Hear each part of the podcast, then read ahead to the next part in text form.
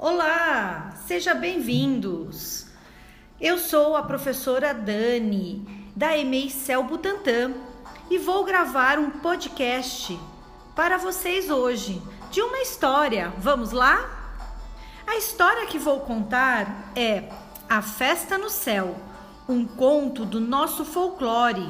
A autora é a Ângela Lago, a editora Melhoramentos.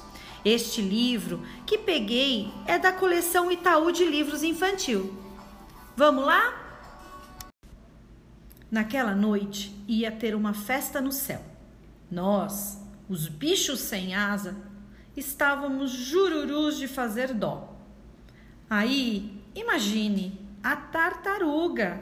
Logo a tartaruga decidiu que ia ao baile. Até logo. Disse ela para o urubu rei. Vou indo na frente porque sou devagar. Por que você não vai voando? O urubu caçoou. vai voando, vai voando, vai voando. Os pássaros gozaram.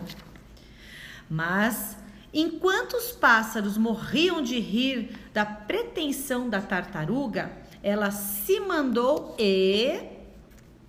Naquela tarde, quando o urubu pegou o violão e levantou o voo para a festa, a tartaruga estava quietinha, escondida lá dentro. No céu, sem que ninguém visse, a tartaruga pulou fora do esconderijo. E a passarada arregalou os olhos. Ah, mas como é que você apareceu aqui? Como conseguiu chegar?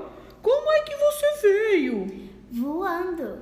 A tartaruga respondeu rebolando.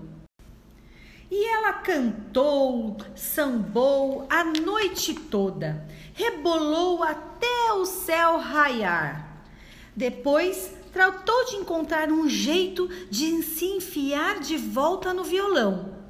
E lá pela metade do caminho para casa, o urubu começou a assobiar um samba de festa.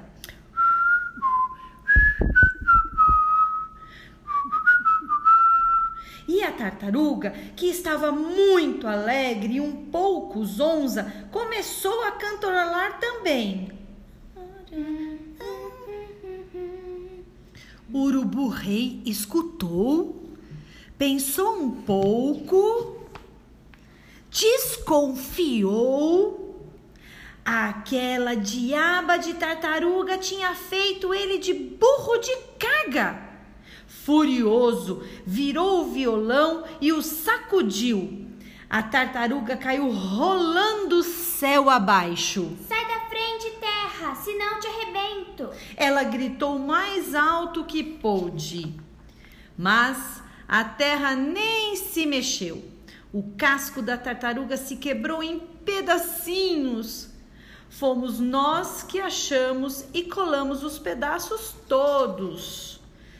Agora você já sabe porque a tartaruga tem esse lindo casco tão bem remendado. E se você quiser saber mais sobre a festa no céu, pergunte para ela. Ela adora contar. E aí, gostou da nossa história? Neste podcast tive a participação dos meus filhos, Guilherme e Júlia. Até o próximo! Tchau!